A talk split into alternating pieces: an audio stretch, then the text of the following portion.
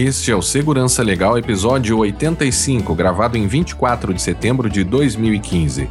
Sexto Seminário de Proteção à Privacidade e aos Dados Pessoais do CGI. Neste episódio, falaremos sobre o seminário realizado pelo Comitê Gestor da Internet, que tocou em vários temas relacionados à privacidade e à proteção de dados pessoais.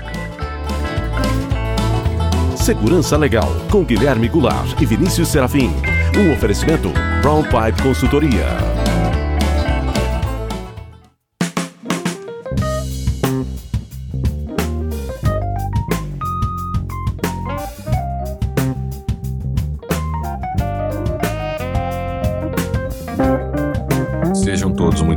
Estamos de volta com Segurança Legal, o seu podcast de segurança da informação e direito da tecnologia.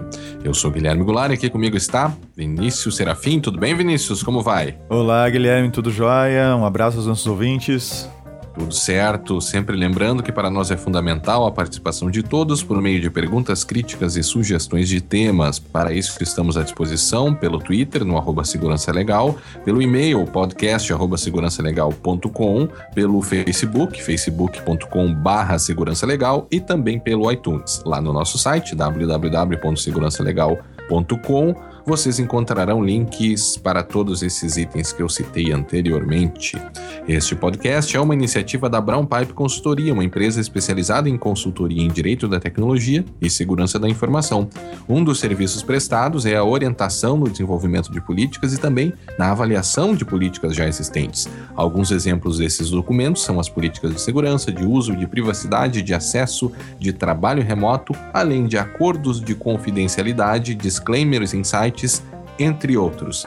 Para saber mais sobre este e os outros serviços, visite www.brpe.com.br. Se você não quiser ouvir então as mensagens dos ouvintes, vá diretamente para 17 minutos e 34 segundos. Bem, Vinícius, primeiro, primeiro temos aqui um tweet recebido pelo Rafael, é o Rafael. Recebido do, D, do Rafael. Do Rafael, Rafael DXDY. Uh, que ele disse, falou uma coisa bem interessante, que ele está gostando muito do livro do Adler, que tu indicou em um dos episódios, que é o, o Como Ler Livros, né? Ah, o Como Ler Livros, e, sim. E é interessante porque, o, já falando nessa questão dos livros, o Adler tem um outro livro bem interessante também, né? Que merece indicação.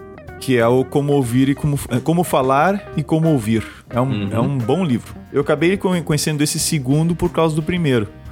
por uhum. causa do, do como ler livros. E, uhum. sim, claro que tem algumas coisas que a gente aquela história, né? A gente não deve ler obra nenhuma achando que é a verdade absoluta de qualquer coisa, né? Sim, sim. Mas são duas obras, assim, que eu gosto bastante e, e recomendo para meus alunos uh, estudarem e tal. E que fico feliz que, que o pessoal tenha, que tenha o Rafael e outros uh, tenham gostado dessa, dessa indicação, além da, de outras que a gente deu aí no, ao longo dos, dos episódios do Segurança Legal. É, sobre esse livro aqui, embora o título possa querer dizer, ele não é um livro de autoajuda, nem é papo de vendedor, ao não, contrário. É, é um livro é, Deus me livre, né? É, não, não, não indicaríamos isso se fosse.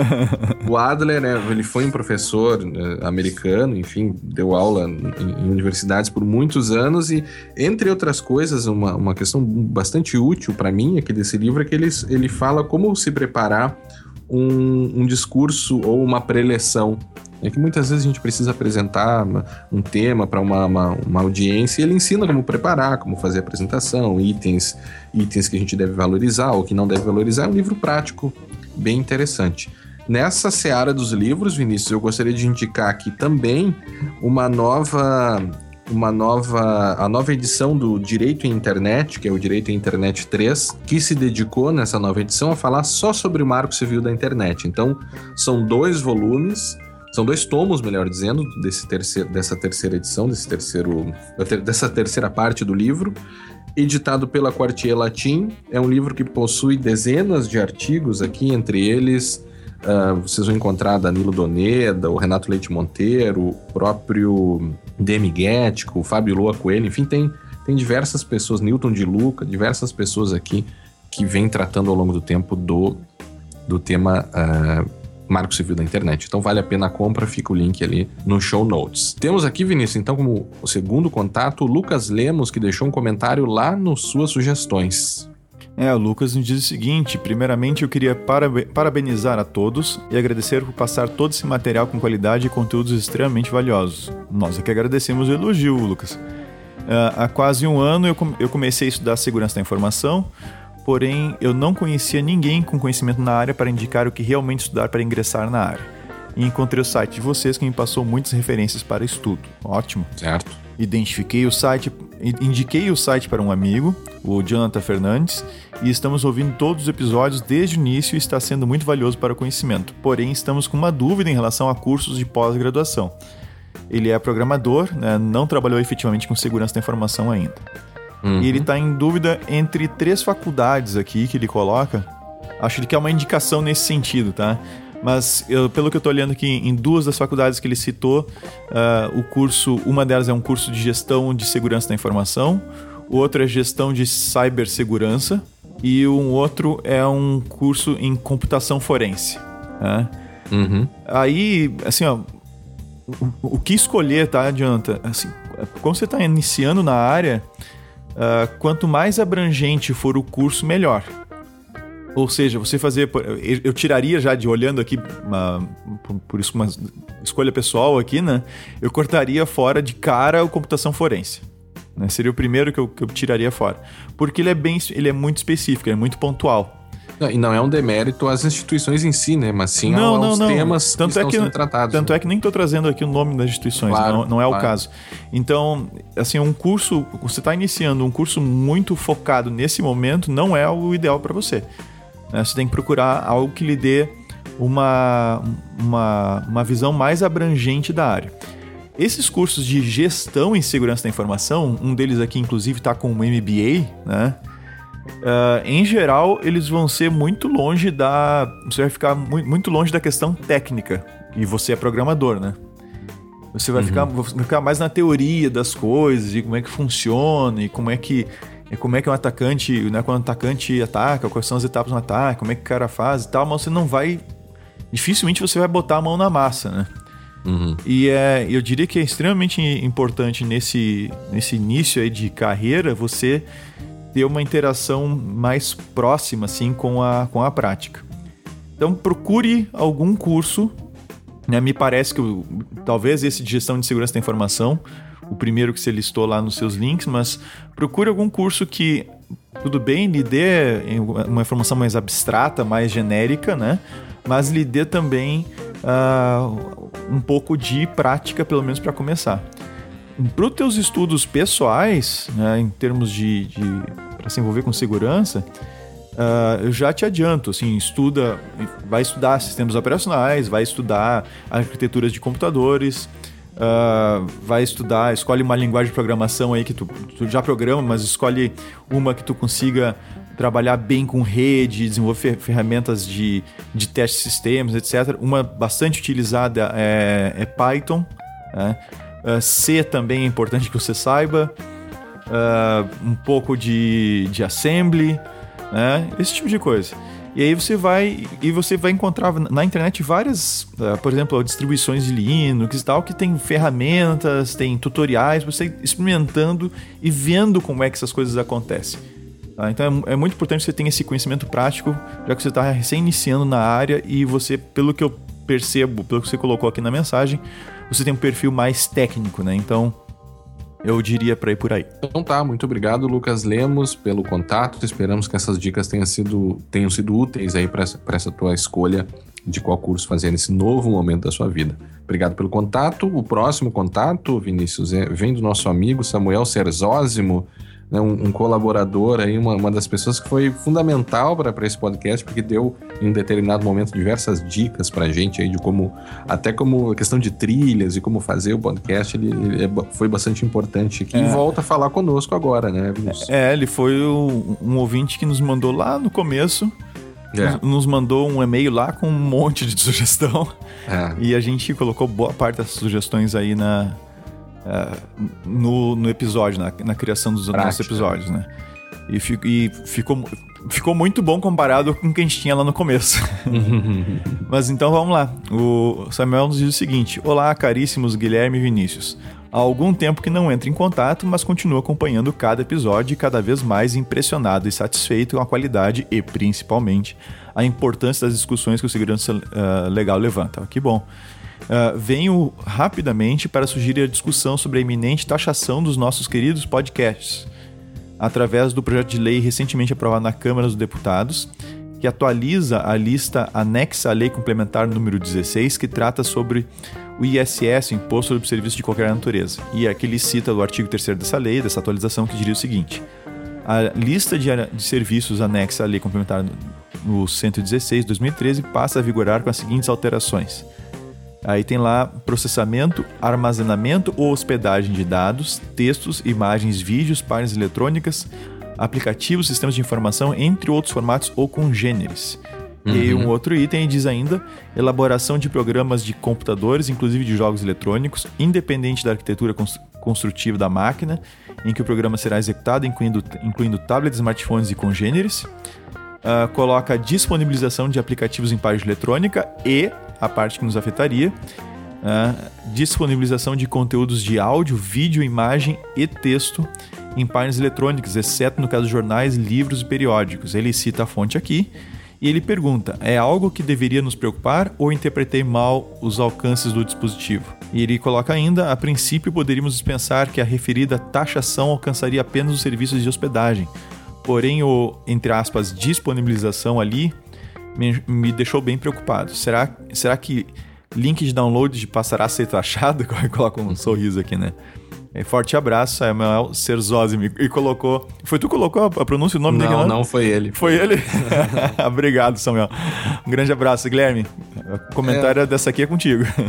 Pois é, é, é, toca aí uma questão um pouco mais complexa, que é a questão tributária, né? Eu devo confessar para todos aqui que direito tributário realmente não é meu forte, mas o que me pareceu aqui é que uh, essa, essa nova tributação, né, essa, essa alteração vai afetar uh, serviços que são cobrados. Então, me parece aqui que o que vai ser afetado aqui vai, vão ser serviços de streaming, é, Netflix e coisas desse gênero. O serviço que seja gratuito, uh, que, que, for gratuito, como no caso o nosso podcast, né, ele não, além de não ter fins lucrativos, as pessoas não pagam para ouvir o nosso podcast, consequentemente não incidiria esse, esse ISS sobre isso. Mas aqueles que cobram, como o Netflix, passariam pela leitura que eu faço aqui a, a fazer, a ter que pagar imposto sobre, sobre esse serviço prestado. Né? E também uh, acredito que iria tocar outras atividades aí um pouco mais específicas de, de data centers e coisas desse gênero. Mas eu não ficaria preocupado, viu, Samuel? Sobre essa questão dos, dos podcasts, aqueles que, e a grande maioria são gratuitos, acredito que não teremos grandes problemas, eu espero, né, Vinícius? É, só falta, né? Problemas. A, a, gente ser taxado por um podcast gratuito. Gratuito, é. Não, mas isso, mas isso não vai acontecer. Mas basicamente é isso, então. Muito obrigado, Samuel, pelo contato, pelas suas contribuições que são sempre importantíssimas. Fique sempre conosco. O próximo contato, Vinícius, vem do Yuri Lotti e ele relata aqui uma situação bem interessante que envolveu o nosso podcast. É, o Yuri diz, diz, o seguinte: Olá, Guilherme Vinícius, meu nome é Yuri Lotti e estou cursando mestrado em Ciência da Informação pela UFF. Recentemente participei do quarto seminário de estudos da informação no qual apresentei o trabalho Big Data, Vigilância uh, de Massa e os Limites da Ética no Uso de Informações Pessoais. Esse é o título do trabalho dele. Uhum. A ideia para escrever esse trabalho começou ouvindo Segurança Legal, principalmente os episódios 60, Internet das Coisas, e o 73, Ética e Tecnologia. Ó, oh, legal. Como já era de se esperar, os autores Goulart e Serafim foram citados no artigo e os seus trabalhos devidamente referenciados. Obrigado, Yuri. E gostaria de mandar um abraço para o Lucas Teixeira, que já participou como comentarista deste podcast em episódio uhum. anterior e para toda a equipe da oficina Antivigilância, através dos quais este podcast foi apresentado a mim e desde então me tornei um ouvinte assíduo. Grande abraço e continue com um ótimo trabalho. É. Muito obrigado, Yuri, e continue nos acompanhando, né? Ele, é. Inclusive, ele nos passou o trabalho dele pra gente dar uma olhada. Sim, tu, ele passou. Tu, tu, pediu e ele encaminhou pra, pra gente ele, o trabalho. Ele foi muito gentil. esse trabalho foi submetido ainda, não, não foi publicado oficialmente, por isso que a gente não, não publica aqui. Ele, inclusive, me disse que está fazendo algumas alterações, algumas atualizações para incluir alguns fatos novos aí dos, dos, últimos meses. Mas olha, um trabalho muito bem feito. Não é porque nós fomos citados, né, Vinícius? mas, mas um trabalho muito bem realizado e a gente fica muito feliz, porque a gente sabe que o nosso podcast é bastante ouvido na, na, pela comunidade acadêmica e a gente fica feliz de, de fazer parte aí de, de novas reflexões sobre o tema. E também, Vinícius, fica um abraço tanto para o Lucas Teixeira quanto para o pessoal da Oficina Antivigilância, que tem indicado o nosso podcast, a gente fica também igualmente feliz por contar com a confiança deles, né? Uhum. Uh, porque a gente sabe que eles são bem criteriosos aí nas coisas que eles indicam, então fica um abraço para todos aí. Bom, o próximo contato, Vinícius, é do Ricardo Berlim Fonseca, que deixou um comentário lá no episódio 84 sobre segurança em games. Não foi lá, não tá tão longe, foi o episódio anterior, né, o episódio anterior. O que que disse o Ricardo? Quero dizer o seguinte, mais uma vez, parabéns à equipe do Segurança Legal. Uh, um episódio muito interessante que certamente enviaria colegas da área de segurança e gamers. O assunto também foi abordado durante o Dia Internacional de Segurança da Informação, o DISI, né, o uhum. DISI, promovido pelo CAIS-RNP, o, o que mostra a importância do assunto. Parabéns e, e continue o bom trabalho. Muito obrigado, Ricardo. E, e dizer o seguinte, uh, esse episódio uh, para nós também foi, uma, foi bem interessante, porque uh, a, a, gente pouco ouve falar de é. segurança é. em games, né? Uhum, uhum. E, e, game há muito tempo deixou de ser brincadeira no sentido comercial da palavra, né? É, né? É. Se tu compra o game era isso, não, né? A gente tem todo um mercado dentro dos próprios jogos e esses mercados, assim como o mercado fora dos jogos, são alvo de ataques, né? Onde é possível aferir uhum. lucro através de, de crime, vamos dizer assim, vai, vai haver criminoso, né? É. Então, é, é justamente o que está acontecendo e é, e é, um assunto realmente é muito interessante, tem bastante coisa para ser estudada. É. É, é. mais, é mais uma faceta aí da segurança da informação. E, e, de fato, nós também aprendemos bastante aqui com o Gabriel Lima, né, Vinícius? Que Sim, trouxe uma série de situações. Nosso convidado, é. nosso, convidado nosso amigo aí, que, que trouxe, que nos ajudou a, a formatar esse episódio, visto que ele trabalha também especificamente com essa questão de segurança em jogos. Ricardo, muito obrigado e fique conosco aqui também. Bom, Vinícius, vamos então ao nosso amigo Fábio Assolini, que vai trazer o resumo de notícias dessa quinzena com algumas questões bem interessantes aí. Parece que alguém andou publicando sem querer algumas chaves aí, mas vamos deixar para Assolini que vai contar direitinho a história. Vamos lá.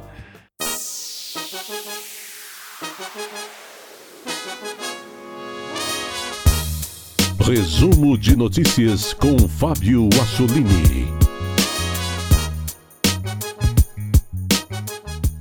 Olá, ouvintes do podcast Segurança Legal. Estamos de volta com o resumo de notícias. E olha, tivemos uma quinzena bastante movimentada, muitas notícias interessantes que nós vamos comentar com vocês. Lembrando que qualquer comentário e sugestão de notícias, eu convido os nossos ouvintes a deixarem as suas sugestões, as suas críticas nos comentários no nosso site. Vamos então às notícias. Loja de aplicativos da Apple é invadida por malware. É isso mesmo que você ouviu a empresa de segurança Palo Alto publicou essa semana uma pesquisa onde eles encontraram 30, inicialmente 39 aplicações maliciosas hospedadas dentro da loja de aplicativos da Apple. Essas aplicações são quase todas voltadas para o público chinês porém algumas aplicações bastante populares em outros lugares do mundo, como o programa de mensagens WeChat e outros aplicativos, também foram infectados. A Palo Alto publicou que essas aplicações foram é, hackeadas ou foram comprometidas através do Xcode. Xcode é o framework, é a plataforma é, que desenvolvedores de aplicativos iOS utilizam para desenvolver a, a Palo Alto descobriu que, que desenvolvedores de aplicativos para iOS de origem na China, eles estavam usando um Xcode pirata obtido em fontes não legais, geralmente é, hospedados em serviços de nuvem como Dropbox e outros, ao invés de usar o Xcode original disponibilizado lá no site da Apple. É, e há outro motivo também para que os desenvolvedores chineses tomassem essa decisão, é o motivo é, da, é, do governo chinês bloquear o acesso a sites estrangeiros, entre os quais o, os servidores da Apple dentro da China eles possuem um acesso muito lento. Isso força com que uh, os desenvolvedores busquem downloads alternativos do Xcode. E ao baixar esse Xcode uh, comprometido e ao compilar o aplicativo, eh, isso resultaria então em um aplicativo infectado. Pois bem, Uh, Trata-se de uma série de incidentes contra aplicativos da Apple, contra a plataforma da Apple, é, interessantemente, todos de origem chinesa. Há pouco mais de um mês atrás, foi publicado também sobre uma outra série de ataques, dessa vez contra aparelhos que sofreram o jailbreak, é o ataque chamado de Key Rider, onde foram roubados mais de 225 mil senhas de iCloud dos usuários de iPhone. É, esse, esse ataque afetava apenas usuários de iPhone com jailbreak, mas é, esse ataque agora não. Eles afetam qualquer iPhone que tenha jailbreak ou não e que tenha instalado um desses aplicativos que foram comprometidos. O número correto de aplicativos, é, ninguém tem uma resposta oficial. A Palo Alto anunciou inicialmente 39, uma outra companhia de segurança, a Fox City, anunciou ter descoberto 56 aplicativos. A chinesa Kihu anunciou que encontraram 344 aplicativos maliciosos que foram comprometidos com Xcode uh, fantasma, pirata. E a empresa americana FireEye anunciou ontem que eles encontraram mais de 4 mil aplicativos na loja oficial comprometidos com Xcode uh, Fantasma. Vejam vocês. Todo esse, esse ataque é bastante novo. É, como eu disse no começo, é, trata-se do primeiro grande incidente de malware contra a plataforma da Apple. O autor do ataque publicou o código-fonte é, no GitHub. Vejam vocês. Né? A Apple, uh, informada pelas companhias de segurança, começou a fazer a remoção desses aplicativos da loja oficial. É, porém, ainda hoje é possível encontrar aplicativos uh, que foram comprometidos disponíveis na loja para serem baixados. Né? É, outro fator muito interessante foi que em março desse ano alguns sites de notícia publicaram é, alguns documentos vazados do Edward Snowden, entre eles um documento dizendo que a CIA, agência de inteligência americana, tinha planos de atacar a plataforma usando essa mesma estratégia, comprometendo as instalações do Xcode e fazendo com que o aplicativo, ao ser compilado, já fosse compilado, é, já fosse comprometido e com isso ele, ele iria parar na loja oficial. É, cabe ainda notarmos que uh, isso passou pela, pelos controles da Apple. Como sabemos, a Apple alardeia por aí de que eles fazem o, a análise de todos os aplicativos manualmente eles fazem análise e, e não aceitam o aplicativo caso ele não esteja dentro das regras. Então é interessante observar que esses aplicativos passaram pelos controles de qualidade da Apple, que continua com a política de não permitir produtos de segurança na sua plataforma. Ou seja, nenhuma empresa de segurança consegue publicar é, ou consegue criar um software para proteção de iPhones, nem mesmo para remover o Xcode Ghost dos devices, né, dos aparelhos comprometidos. E isso então limita em muito a ação do usuário, o que ele pode fazer para se proteger ou para resolver o problema. Não sabemos ainda se a Apple irá remover esses aplicativos comprometidos dos aparelhos dos usuários, provavelmente não. Portanto, o que nós recomendamos aos nossos ouvintes que possuam iPhone é que vocês façam a remoção manual de algum aplicativo que tenham instalado é, e também ativem a dupla autenticação, Two Factor Authentication, na sua conta do iCloud. É, há ainda uma outra é, ferramenta de remoção, que é a primeira que apareceu, desenvolvida pela Pangu, que é um time de hackers chineses que criam jailbreak. Mas olha, sinceramente, eu não recomendo a adoção dessa ferramenta de limpeza, justamente por não ter boa procedência. Então, você que tem iPhone, preocupe-se em ver quais aplicativos foram comprometidos e caso você os tenha instalado no seu aparelho, remova-os e ative a dupla autenticação no seu iPhone. E na próxima notícia eu quero comentar que a D-Link, fabricante de roteadores e equipamentos de rede, publica por engano a sua chave privada. Vejam vocês. A D-Link é, publicou sem querer nos seus repositórios de open source, nos seus repositórios de código livre, a sua chave privada usada é, pelo seu usado por certificados digitais para assinar arquivos. Isso foi descoberto sem querer por um usuário holandês que ele comprou uma câmera de segurança da fabricante D-Link e ele uh, quis fazer o download do firmware para verificar qual, se a versão estava atualizada ou não. E então, ao acessar esse repositório é, da D-Link, onde esse firmware estava disponibilizado, um, um, um código open source, ele então encontrou a chave privada é, da D-Link que foi publicada lá nos repositórios e ele conseguiu com essa chave privada assinar digitalmente arquivos, uh, outros arquivos uh, quaisquer, uh, com essa chave, com essa chave privada, fazendo com que esses arquivos fossem assinados digitalmente pela D-Link.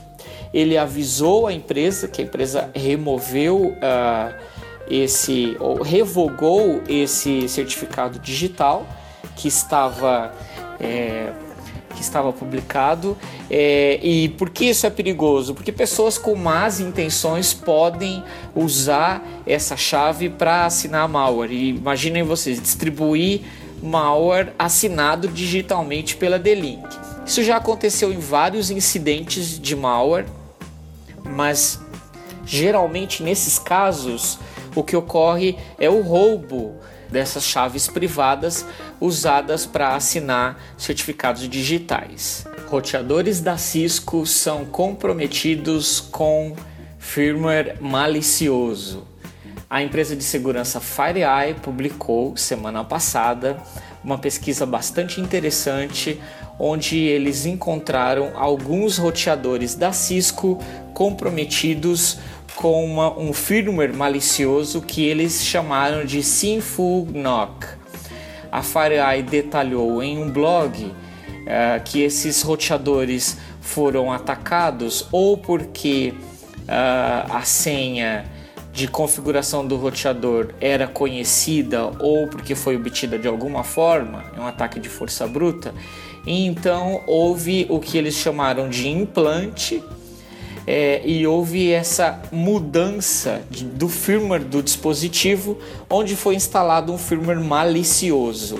Esse firmware é, com backdoor, né, ele possibilitava a persistência do ataque, fazendo com que o, o criminoso tivesse ataque a esse roteador e, consequentemente, a, ou todo o tráfego é, passado por esse dispositivo e assim uh, o, os atacantes tivessem controle sobre, sobre esse tráfego.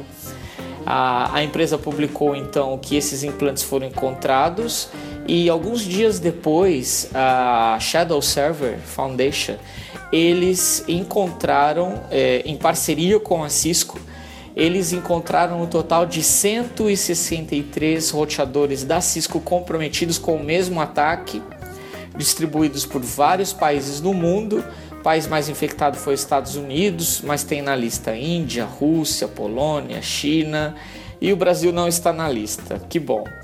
É, eles, eles, encontraram então esses 163 dispositivos uh, comprometidos.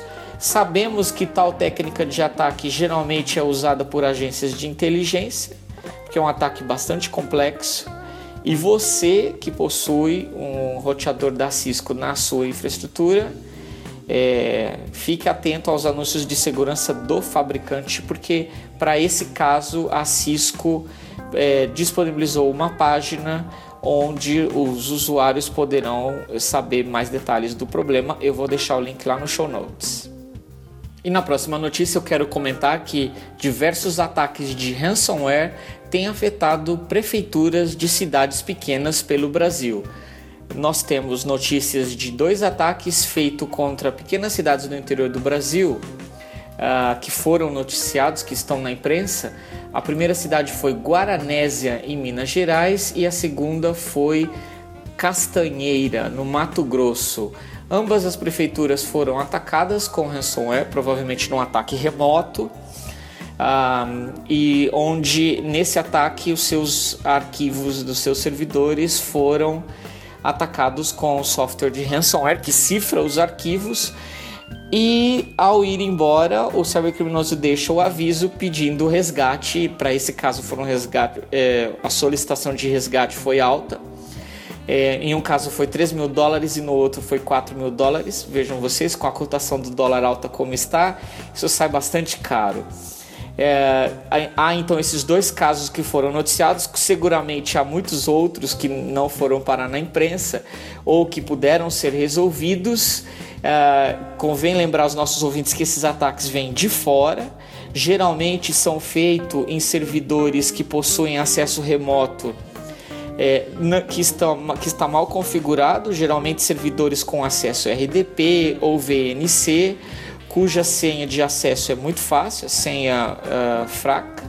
Sabemos, por exemplo, que em alguns ataques estão sendo exploradas vulnerabilidades do RDP em servidores eh, cuja, eh, cujo patch não foi instalado. Então nós eh, o, solicitamos aí, alertamos aos nossos ouvintes que cuidam de infraestruturas para que não descuidem dos patches de segurança, especialmente de servidores com acesso remoto e não se esqueçam de usar backup. Isso é muito importante. Sabemos de diversas empresas no Brasil que foram vítimas de ataque similar e essa onda de ataques de ransomware não vai embora tão cedo.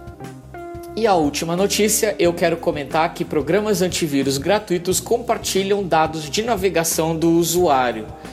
É, foi publicado recentemente que o produto de segurança AVG ah, eles mudaram a sua política de privacidade e a partir do dia 15 de outubro o produto vai começar a coletar dados de navegação do usuário e esses dados serão negociados com empresas de ter empresas interessadas em comprar esses dados.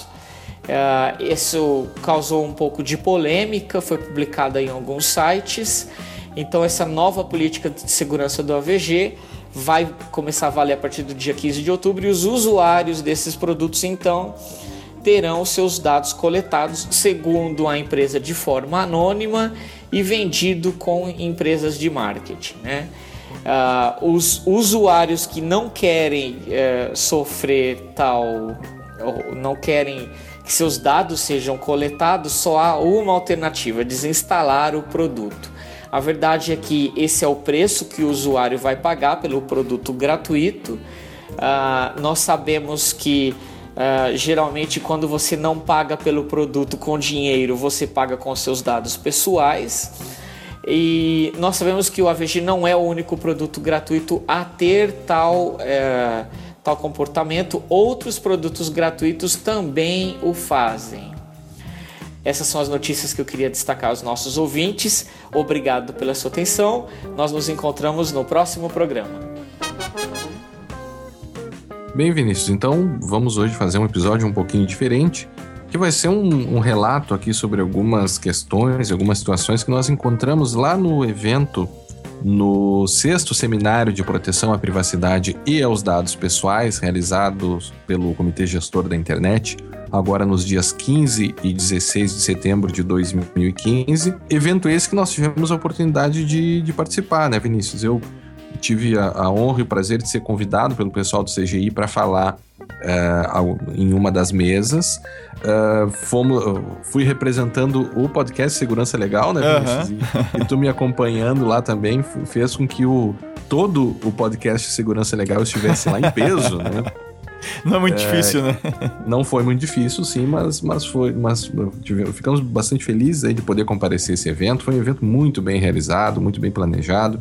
Tudo correu muito bem. Inclusive, é raro a gente ver um evento tão bem planejado em que as coisas dão tão, tão certinhos e tão afinadas, assim, desde a desde o recebimento das pessoas, desde o encaminhamento das mesas, enfim, a transmissão pela internet depois foi muito boa. Essa foi uma questão, né, Vinícius? Ficamos apenas o primeiro dia, que em função de outros compromissos uh, profissionais fez com que nós tivéssemos que voltar. Não conseguimos assistir o segundo dia de palestras, mas uh, nós pudemos encontrar lá alguns amigos. Uh, essa convivência foi, foi bem interessante. Encontramos lá o nosso amigo Danilo Donedo, o Renato Leite Monteiro, o Bruno Bione, o professor Pedro Rezende, lá da UNB, também nós, nós nos encontramos com ele, uh, o Omar Kaminski, do Observatório do Marco Civil da Internet, um, também uma das grandes referências aí na, uhum. na área do, do, direito da tecnologia.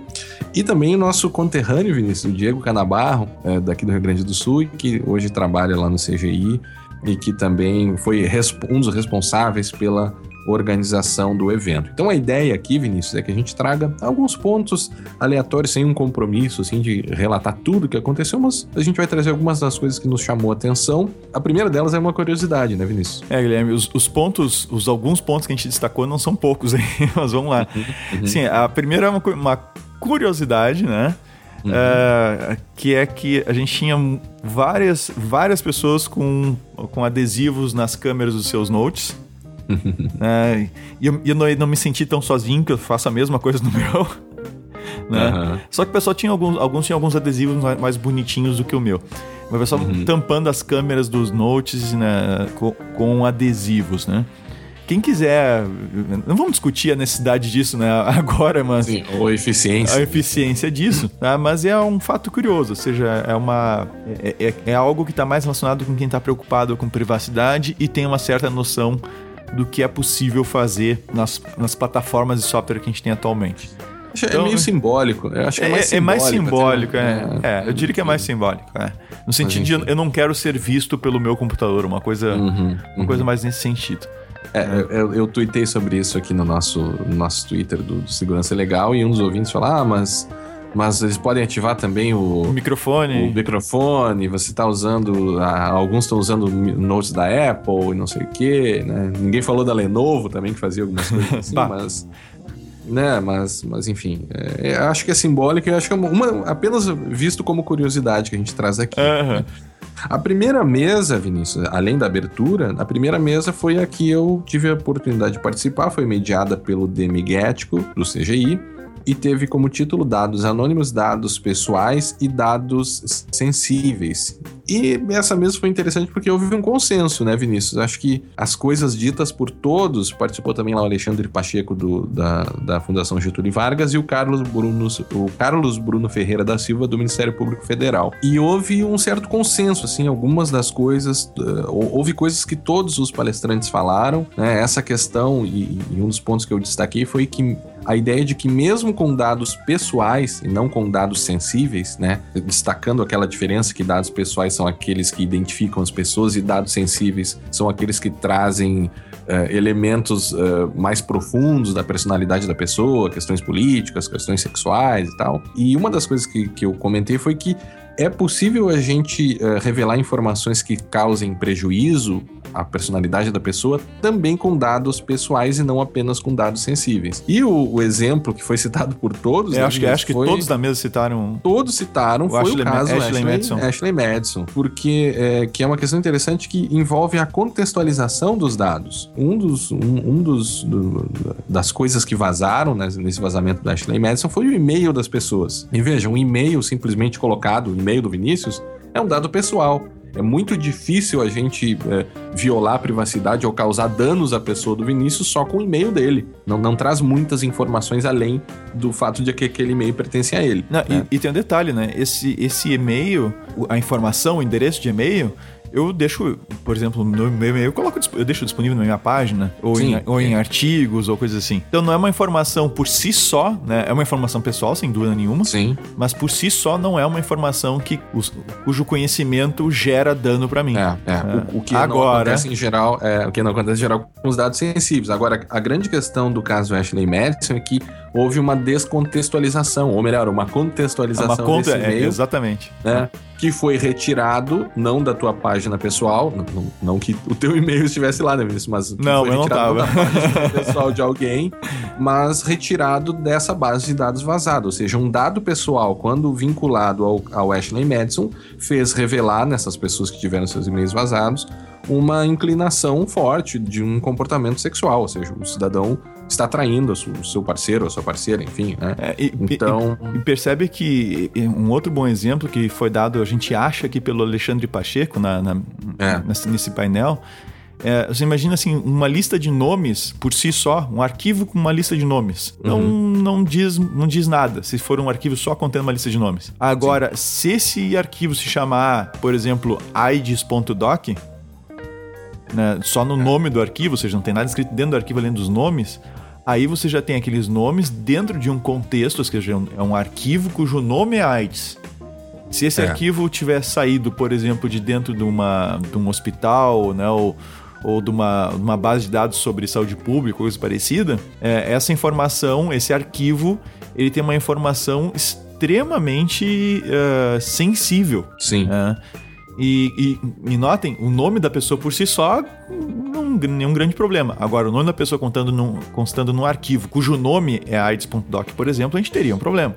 Assim É, que como acon- um e-mail por si só não é, não é nenhum grande problema. Agora, lista de e-mails que estavam na base de dados do Ashley Madison, aí a gente tem a informação contextualizada e esse, esse dado pessoal passa a, a se traduzir numa informação sensível, né? É, é, a, a questão toda é colocar, não colocar em xeque ou dizer que é inútil a, a separação entre dados pessoais e dados sensíveis. Não é isso. Nosso anteprojeto aqui da- da- de proteção de dados e, e praticamente todas as legislações do mundo lidam dessa forma, falam sobre essa separação. Mas a questão é, é ir um pouco além, é pensar também nos reflexos ah, e na, nesse aspecto da contextualização. Esse exemplo da AIDS a gente pode traduzir também para a questão dos dados positivos e negativos, dados esses relacionados a compras, né? Então, o seu nome, quando colocado dentro de uma lista de maus pagadores, vai ter um efeito também eh, específico. Inclusive, tem um, um livro do, do Leonardo Bessa que fala sobre isso. Ele diz o, o dado por si ele não é positivo ou negativo.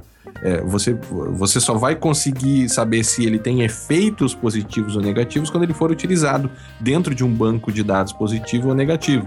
E ele traz um exemplo bem interessante que eu citei na- na- lá na, na- na minha exposição, que é mesmo um banco de dados positivo, ele pode ter efeitos negativos. E ele dá o exemplo de uma, uma pessoa que é um bom pagador, né, que paga todas as suas contas em dia, e isso está dentro lá do cadastro positivo, digamos assim, mas mostra que ele já atingiu a sua capacidade de, de novos pagamentos. Ou seja, ele é um bom pagador, ele ganha 5 mil, sei lá, mas o, o- ele, ele paga 3.500 ou 4 mil em, em- em prestações. Veja, esse é, esse é um dado positivo, mas que, dependendo de como ele for interpretado, pode traduzir a ideia de que ele não pode adquirir novos financiamentos, por exemplo. Uhum. Então, é, é um- seria um dado positivo que teria utilizado um negativo. para né? negar um novo, um novo É, é financiamento. É uma crítica que a gente pode fazer até essa questão de dados positivos e negativos. Outra questão que foi comentada também, e muito se falou sobre o Tudo Sobre Todos, né? Esse site que oferece, ah, que vende uma série de informações das pessoas e tal. Mas nós comentamos que não é, não é, não é esse o único exemplo de empresas que fazem isso. Nós temos grande, grandes empresas, algumas multinacionais, inclusive, que estão estabelecidas no Brasil que fazem a mesma coisa. E a gente citou Serasa, SPC e Procob. Aham. né? E, e os exemplos do Lista Online, o Mosaic, e, e foi falado também nessa própria, nessa recente decisão judicial aqui do, de Porto Alegre que condenou o SPC pela venda de informações pessoais pela internet. Então foi bem interessante ver esses elementos todos trazidos também. É, Guilherme, e, e um ponto bem interessante que foi colocado a, a- a esse respeito, né? É Uhum. que a- a- deu uma grande indignação, digamos assim, das pessoas ao encontrarem os seus dados lá no Tudo Sobre Todo, Todos, por exemplo. né? Uhum. Uhum. E, e aí se citou, né, que as pessoas elas não, elas não se indignam com as coisas que elas não podem ver. Então, uhum. se elas conseguissem ver os dados delas, se elas conseguissem, se elas pudessem consultar e ver os dados delas dentro de sistemas como o, o, o Mosaic do Serasa Experian ou, ou do SPC ou mesmo de empresas como a Procob, certamente elas uhum. ficariam tão indignadas quanto, ou até mais, porque tem mais informação nos uhum. sistemas, do que no Tudo Sobre Todos. Então, elas se indignaram com Tudo Sobre Todos porque elas puderam, elas conseguiram saber o que, que tinha lá. Elas, elas conseguiam consultar. Eu fico imaginando se as pessoas tivessem o direito de fazer, de, de consultar todas as informações que essas outras empresas têm. Que, que friso.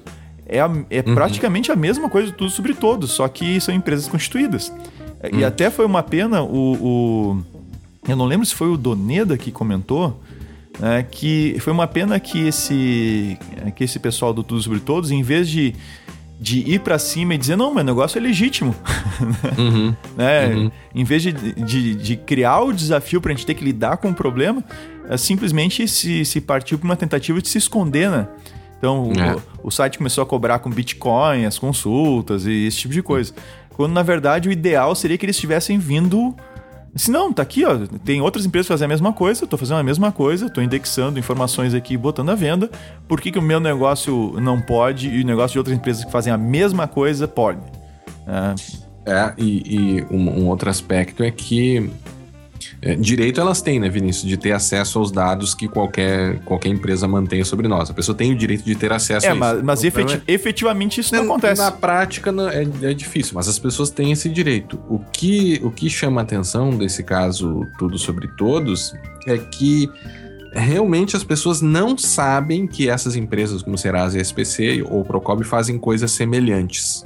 E quando elas passam a descobrir é, é, a gente nota que elas se indignam e a gente nota que as empresas não estão cumprindo adequadamente o seu dever de transparência, ou seja, de informar para os sujeitos que os seus dados estão sendo tratados. Não se pode admitir que existam bancos de dados, entre aspas, secretos, ou que as pessoas não saibam que elas estão lá dentro, né? e, e, e outra, você, por não saber que você está num banco de dados desses, você não pode nem eventualmente corrigir dados que, que possam estar incorretos, né? Ou, ou, ou, contestar eventuais classificações, como ocorre lá no Mosaic, onde você fica em classificações bem que podem ser bem discriminatórias, né? Na verdade, Vinícius, o que acaba ocorrendo é que, e muitos palestrantes falaram isso, é que o dado, quando ele é público, o fato de ele estar uh, publicamente acessível, né, ou, ou, tiver acesso irrestrito, né, um dado que esteja na internet de acesso restrito, isso não significa que a empresa possa utilizar esse dado para qualquer finalidade. Sim. Isso é, um, é, é, uma ideia dentro da disciplina de proteção de dados que precisa sempre, por incrível que pareça, precisa ser dita.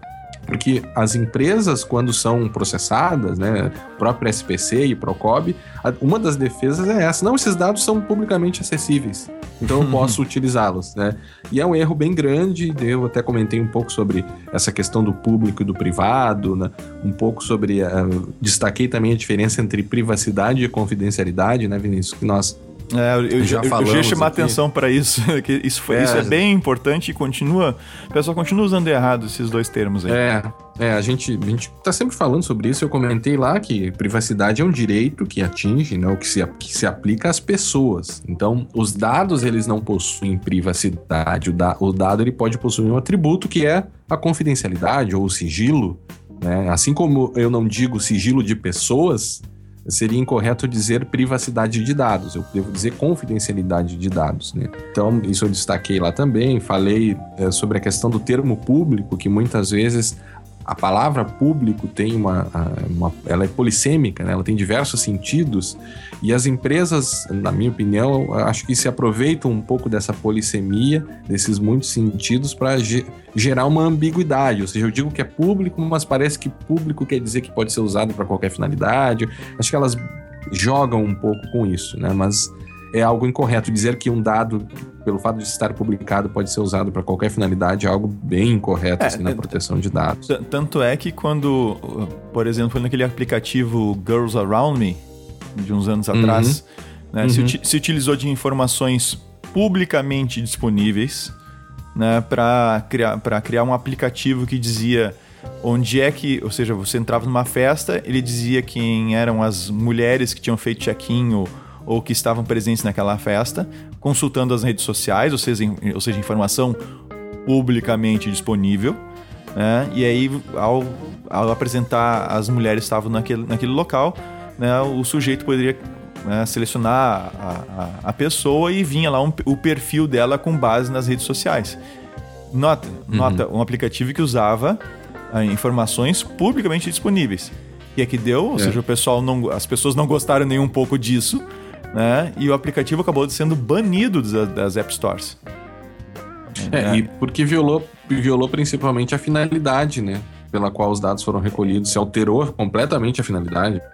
É, mas... O Lulu é um caso desses, né? É, é outro o Lulu caso. também é um caso. É. Agora percebam, para aqueles que acham que o que eu ah, jogou no Face, eu posso fazer o que eu quiser com as informações do Face. Não pode. tá? A gente tem vários é. exemplos disso. Não pode. Não é porque está publicamente, publicamente disponível que eu posso fazer o que eu bem entender com aquela informação. Nem o Facebook pode, né, Vinícius? E aí, se, agora me lembrei também que se falou sobre aquele estudo que o Facebook fez de manipular os dados e manipular as emoções da, das pessoas, pessoas, que foi sim foi altamente criticado. Infelizmente, o representante do Facebook, não sei por qual motivo, mas não, não compareceu. Não sei se, se teve algum problema ou não. Ele estava para participar de uma das mesas e não compareceu. Foi é, substituído pelo Danilo Doneda, né? É, é esse, é, esse, caso questão... do, esse caso do Facebook a gente já comentou em outro episódio, não lembro qual foi. E colocamos, inclusive, uhum. o link pro, pro artigo. Eu vou dar uma olhadinha aqui, ver se eu acho enquanto a gente vai falando. Aqui. Eu acho que foi do Ética, Vinícius. O é? Ética e Tecnologia, se não me engano. Acho que pode ter sido. Tá, vou lá checar. O, um, outro, um outro aspecto bem que foi bem interessante foi a fala do Carlos Bruno Ferreira, do Ministério Público Federal. E ele destacou uma questão bem interessante sobre tudo, sobre todos. O, sobre o tudo, sobre todos, né, Vinícius? O que, que, foi que ele destacou? É, o Carlos Bruno, ele. É, Carlos Bruno Ferreira, do MPF do Distrito Federal, Tá? Ele disse. É, ele, ele, disse uma coisa que, na verdade, todos nós já suspeitávamos. Né? Suspeitamos. Né? Suspeitamos, né? Não é uma, ele não afirmou. Ele disse que há grande suspeita de que os dados do Tudo Sobre Todos uh, tenham vazado da Receita Federal. Uhum. Uh, ele não disse que vazou, ele disse que há grande suspeita. Em e, função da, da natureza dos dados, né? É, da natureza dos dados, a questão de. Isso aconteceu. Uh, eu conversei lá com, com o Doneda, aconteceu com ele também, e com tantos outros, com alguns conhecidos uh, que eu tenho aqui na, na cidade. Pessoas que consultaram o CPF dos seus filhos lá no, no, no sistema e encontraram, por exemplo. Uhum. Né, tudo sobre todos. É, é, ou seja, CPF de crianças que nunca tiveram nenhum tipo de transação comercial ou qualquer outra coisa que que fizesse com que o CPF fosse parar numa base dessa. Então, é, é, é, esse tipo de coisa, entre outras coisas, é, é, faz, fez com que o Carlos Bruno Ferreira, do Ministério Público Federal, né, uhum. disse que, dissesse que há grande suspeita que os dados tenham vazado da Receita Federal. Na verdade, todos, todos suspeitamos disso, pela natureza das informações que, tinham, que estavam naquele site. É, mas isso aí tem que ser apurado, não é uma certeza, não é. E né, que friso, né, grande suspeita, não é uma certeza de que de fato saiu de lá. Mas, Sim. É, um, mas é, algo, Sim, é. algo preocupante. É, porque nós já vimos isso, esses dados vazando em venda de CDs e outras bases sendo vendidas na internet, né? Esse é um dos problemas de, de proteção de dados, é que é muito difícil saber de onde os dados vieram e, e, é muito difícil responsabilizar também as pessoas. Mas é interessante ver também algumas ideias, principalmente do órgão público, né, do, no caso do Ministério Público, falando sobre o tema. A outra mesa, Vinícius, a mesa seguinte, falou sobre internet das coisas e privacidade, né? Participou a Diane Tomimuro, do Ministério das Comunicações. Diana, Diana, Diana. Diana, sim. Moderação do Wagner Diniz, do seu Web BR. Participou também o Adriano Kanzian, da Unesp, Alexandre Tenense, da ESA, na Escola Superior da Advocacia de São Paulo, Kelly Angelini, do NIC-BR, e a Neide de Oliveira, do Ministério Público Federal também, que, diga-se de passagem, foi um dos apoiadores do evento o Ministério Público Federal. Foi uma mesa interessante, é, falou bastante sobre a evolução dessas tecnologias ao longo do tempo, no, que, que é a internet das coisas, se conceituou bem. Mas a gente ouviu algumas falas bem interessantes. A primeira delas, Vinícius, acho que foi a da, da própria Diana, do Ministério, né? Que falou, falou sobre alguns temas bem interessantes, a visão mais pública, assim, sobre essa temática, né? É, eles têm a câmara de gestão M2M, né? uhum. M2M, é, fazem parte dessa essa Câmara de Gestão várias organizações é, uh, do governo, né? E, e algumas, algumas instituições de, de, ensino também. De ensino, né? Acho que o NB faz é, parte. É, a, a, o NIC também faz parte e tal. Uhum, Daniel. É, é, bem, é bem interessante ver a apresentação que ela colocou lá, da forma que organizaram, né? As, as, as, a separação das áreas, as questões é, que, que, permeiam toda a questão do IoT. Uma delas é a segurança e, e a privacidade, né? Então, uhum. foi, foi uma colocação uh, bem interessante. E algumas discussões com, envolvendo consentimento e uso de dispositivos uh, de internet das coisas, né? Uhum, Me chamou a atenção uma questão que ela colocou na fala dela, dizendo, uh, para mim, num sentido assim, claramente pró, vamos adotar tecnologia, sabe? Uhum. Uh, que ela coloca o seguinte, ah, dos medidores de energia elétrica, né? Uhum, uhum. Que uh, algumas pessoas, ou seja, a gente tem hoje os medidores, uh, os antigos, né? Que tem que ir alguém até lá na casa, no prédio e tal, fazer leitura do medidor para gerar uhum. a cobrança da, da, energia elétrica. E a gente já tem medidores uh, eletrônicos, né? Ou, ou informáticos. Sim. Pois basicamente, apesar de, de muitos chamarem apenas de um sensor, né? Uhum. Ele tem esses, esses esses dispositivos estão conectados numa rede uh, internet com I minúsculo, né? Usando a tecnologia, uhum. internet, os protocolos e tudo mais. E para fazer essas, essas, essas, essas, medições. E aí, quem, por exemplo, quem acha um problema, alguns apontam como um potencial abuso do uso desse tipo de sensor, por exemplo, seria você conseguir saber uh, quando, quando as pessoas estariam em casa, né? Uhum. Ou sabe, saber o padrão de. de de consumo, de, né? Não, padrão de deslocamento das pessoas, esse uhum. tipo de uhum. coisa, com base no, no, no, padrão de consumo de energia. Né? Uhum. Então, poderia eventualmente tirar alguma informação sensível aí que reunida com outras informações, que isoladamente não é grande coisa. Alguém pode dizer, ah, grande uhum. coisa a operadora uhum. saber se eu estou em casa ou não. Né?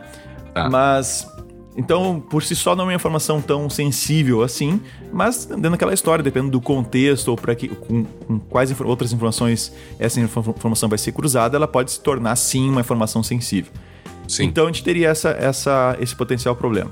E a, a, a Diana ela coloca a, a seguinte situação: ah, ou a gente aceita isso, usa os leitores, esses uhum. leitores né, é, informáticos, eletrônicos, eletrônicos né? Ou a gente vai ter que ou quem não aceitar isso vai ter que ficar, vai ter pessoas, vai ter que ter gente ainda para ficar fazendo leitura, e isso aí é uma coisa arcaica, né? Uma coisa que, que vai impactar no desenvolvimento, no crescimento do nosso no desenvolvimento da nossa sociedade. Uh, eu entendo o que ela quer dizer, mas me preocupa muito quando as coisas são colocadas assim de, de uma forma que é ou em extremos, né? Ou é isso ou aquilo, não tem meio termo. Por que, uhum. que eu uhum. não por que, que eu não posso ter um leitor desses uh, online, tudo bem, que simplesmente no final do mês ele informa para a distribuidora o quanto foi consumido? Simples assim. Ninguém precisa vir na minha casa, ninguém precisa vir uh, ler o meu medidor, uh, mas ainda assim eu não preciso ficar mandando informação o tempo todo para minha distribuidora de energia elétrica. É, ela colocou outras, ela colocou outro, alguns extremos assim na, na, na, palestra dela. Eu não sei se tu até mesmo disse, né, mas é uma colocou como uma dicotomia, né, Vinícius? Eu uhum. não sei, eu acho que talvez ela tenha colocado talvez como extremos para que a gente chegue no meio termo. Essa a leitura que eu fiz. É, mas... É, assim, me pareceu que era uma uhum. que era mais um discurso naquele sentido de temos que adotar independente. É, é que é uma coisa. Não, é que é uma coisa assim não que sei, é. arcaica não utilizar. Entende? Eu, não, eu, uhum. eu não gosto muito desse, dessa, dessa forma que algumas pessoas colocam as coisas, né? Ou, ou você adota, abraça o que é novo, né? ou uhum. você é, tá, tá tá fora de, de, sincronismo, vamos dizer assim, com o que está acontecendo no momento atual. Uhum. Né? É, eu, eu, eu, acho que é um pensamento muito fácil, assim, é uma maneira muito, uhum. muito simplista de, de colocar a coisa. Não pensa no risco agora, pensa... É. é. Ah, é, é um, acho que outro tema aqui, Vinícius, igualmente importante também, é que se falou, e, eu, e agora realmente não vou saber quem disse isso, mas que, no que diz respeito à internet das coisas, seriam apenas sensores limitados que coletam dados. Eu sei que tu tens uma crítica sobre isso, né? Sobre essa ideia. É, assim, quando o pessoal. Alguém colocou lá que. Nessa mesa, agora não lembro infelizmente quem, foi na fala Sim. que foi colocado isso. Sim. que o sensor. Ah, os, os, sensores são apenas sensores, não tem. Eles não, a gente não, ficaria quase que impossível de fazer algum controle de acesso no próprio sensor, porque é uma coisa, é um dispositivo limitado e tal. E na verdade, eu discordo, eu acho que o problema, a internet das coisas, é justamente o empoderamento, não sei se dá pra chamar assim, desses As sensores. Tem gente que odeia essa palavra. É, mas, mas dos sensores, ou seja, o sensor deixou de ser um simples sensor eletrônico, seja lá qual for o tipo de sensor. Ele passou a ser uma, um, um dispositivo informático ele está coletando informações. Ele, a conexão dele não é um- uma conexão física, um, é um fio que passa lá um dado analógico para um, pra algum, outro pra um, medidor ou coisa parecida. Ele está passando dados, né? Está passando TCP/IP, né? E, e, e você pode conectar nesses, entre aspas, simples sensores. Você pode conectar neles, diretamente neles, vindo de qualquer máquina na internet. Ou seja, é diferente eu ter um elemento centralizado numa, numa estrutura, numa casa, por exemplo, né? Que ele está conectado com fios em vários, diretamente em vários sensores lá. E esses sensores são burros, são estúpidos. Eles só fazem a coleta, fazem uma Sim. leitura física da coisa e passam isso através de um sinal elétrico lá que Uhum, e passam um- uma coisa analógica, né? Aque- Aqueles sensores, por exemplo, que medem, é, que medem a, a- quantidade de água no solo para irrigação. né? Aquele é um sensor ele, ele- elétrico, praticamente, quase. É, ele, é ele, ele- é eletrônico, né? Ele é, é mais a questão. ah, vamos dizer assim, ele é mais. Não sei como colocar, mas é a questão mais. Mais bruta da coisa. a versão mais bruta. Agora, quando, quando você coloca dentro desses sensores, e aí esse é o, esse é o IoT, né? Esse é a internet das coisas. Você joga lá dentro um, um circuito integrado minúsculo que, que te dá todas, todas as opções de, confi- de conf- configuração para conexão numa rede internet, numa rede TCP/IP, e deixa de ser um simples sensor ligado com fios lá numa central. Passa a ser um dispositivo que você acessa potencialmente de qualquer lugar da internet. Alguns, alguns têm servidor web no Exatamente. sensor, né? É. O computador é um servidor web. é, exa- TCP, né? Exatamente. E aí, e justamente a questão da miniaturização, né, da gente conseguir usar pouca energia, pouco espaço, né, pouco espaço físico, permite que a gente vá colocando um chip, digamos assim, em todas as coisas, e as coisas vão sendo ligadas na internet. A, a- a- exemplo, a exemplo do marca-passo, aquele, né, do... Que o Evil, Evil, Evil Rubinho, acho que colocou numa palestra dele, é, o marca-passo que tem rede sem fio, tem lá um servidorzinho interno para configuração, e eles invadiram o marca-passo. É. Mas acho que é diferente, por exemplo, um sensor desses com, com inteligência neles, isso já existe, do que simplesmente uma etiqueta RFID, que seria mais passiva, digamos assim. Eu acho que, que já se está evoluindo. Mas essa é uma crítica que muito Não, tranquilo que pode ser feita, né? Mas aí que tá, Guilherme, até mesmo a etiqueta RFID tem vários tipos de etiquetas, né? Você pode ter uma etiqueta completamente passiva, que você tem um valor gravado lá e, e você aproxima do sensor, ela, ela lê e era isso. E você pode ter etiqueta que faz até algum nível de processamento. Uhum. Entende? Você, tem, você pode ter, você pode ter ah, várias coisas acontecendo ali. O, o que eu vejo acontecer, e a internet das coisas, pra, ao, ao meu ver, dentro daquilo que a gente já estudou, a gente até gravou já um podcast sobre a internet das coisas, é, é simplesmente o pessoal pegando e botando, um, botando um, um chip em tudo. Um chip que, que dá uma pleta CPIP e conecta o dispositivo na, na internet. Tem até um, um O- site que o Doneda te passou, como é que é o nome? É, é, we, é, é um Tumblr, na verdade. É um Tumblr. É. Diz assim, we put a chip in it. We put a It chip was- in it. É. It was just a dumb thing. Then we put a chip in it. Now it is a smart thing. Ou E seja, tem umas coisas realmente idiotas, assim, tem uma fonte para gatos, a primeira, que é um vídeo de uma fonte para gatos que é ligada na internet, aí você vê no aplicativo quanto que seu gato tá bebendo. tem umas coisas bem interessantes, assim, fica... fica... Vamos botar lá no show notes também. E, e e tem umas- e tem um artigo que saiu do, do- no New York Times, né? A, in- a internet de a internet of Internet of Too Many Things, Uhum. em que a jornalista coloca uma coisa bem interessante dessa coisa, era uma coisa, bem nesse, nesse sentido do título do, do blog esse do Tumblr que tava falando, né? Era uma coisa Uhum. estúpida, uma coisa burra, e a gente pôs um chip nela. É, então, Uhum. o que que um- uma, das, uma das coisas que ela viu lá numa, numa, num salão que mostra soluções de internet da- das coisas? É, a pessoa tem sensores de fumaça na casa, por exemplo, Uhum. e aí, só que o sensor de fumaça ele não, ele só apita, tá? Uhum. E que- o que que alguém bolou, fez um, uma coisa Uhum. que ela fica na casa, ela- ela fica guardando o barulho do sensor de fumaça. Sim. E, Sim. e quando ela capta o barulho do sensor de fumaça, ela tá, como tá ligado na internet, esse detector de barulho de sensor de fumaça, ele te manda um aviso, né, pro que a seu- casa tá pegando fogo. que você tá pegando fogo pro celular. Assim, meu Deus do céu, cara. Uhum. O- que, que coisa estúpida fazer um negócio desse jeito, né? É uma, é uma gambiarra, assim, do MacGyver, é, né, Tem cara? acontecido, né? Mas tem acontecido e o pessoal abraça essas coisas assim sem... As pessoas abraçam essas coisas sem analisar. Sabe, Vinícius, aqui o, o Alexandre Ateniense também falou que eh, disse que uma da, a, internet das coisas é talvez uma das tendências que vai causar maiores perturbações no direito e maiores problemas, e eu acho que eu concordo com ele. Aham, nesse acredito sentido. também. Nós, nós já estamos, não só na questão da privacidade, principalmente na privacidade, eu imagino, mas na questão da segurança também, nós vamos ver aí eventuais violações, eh, e eu lembro de improviso aqui daquela, daquela fechadura ligada à internet, que era extremamente vulnerável, ou seja, poderia ser invadida e poderia entrar na sua casa. Então, vamos ter coisas dessa natureza acontecendo também. A, a Kelly Angelini, lá do Nick BR, uma que participou também da, da organização do evento, ela ah, falou sobre um caso bem interessante de um tênis que ela comprou, contou uma história bem engraçada, assim, né? Que ela comprou um tênis. É, não, é, eu não acho engraçado a história. Você não achou engraçado? Não, não achei engraçado. sim, sim. Porque a história que ela colocou, colocou foi a história. Ela comprou um tênis, depois que ela comprou um tênis numa loja, outras lojas começaram a oferecer o mesmo tênis por metade do valor. É, e, e aí, é, a gente, barato. é, aí a gente já viu isso acontecer com nós mesmos, né? De livros com preços diferentes, que a gente vai comprar um livro, e com um colega de, de faculdade aqui, aconteceu a mesma coisa. Ele olhou um livro para comprar a partir da casa dele era 135 reais.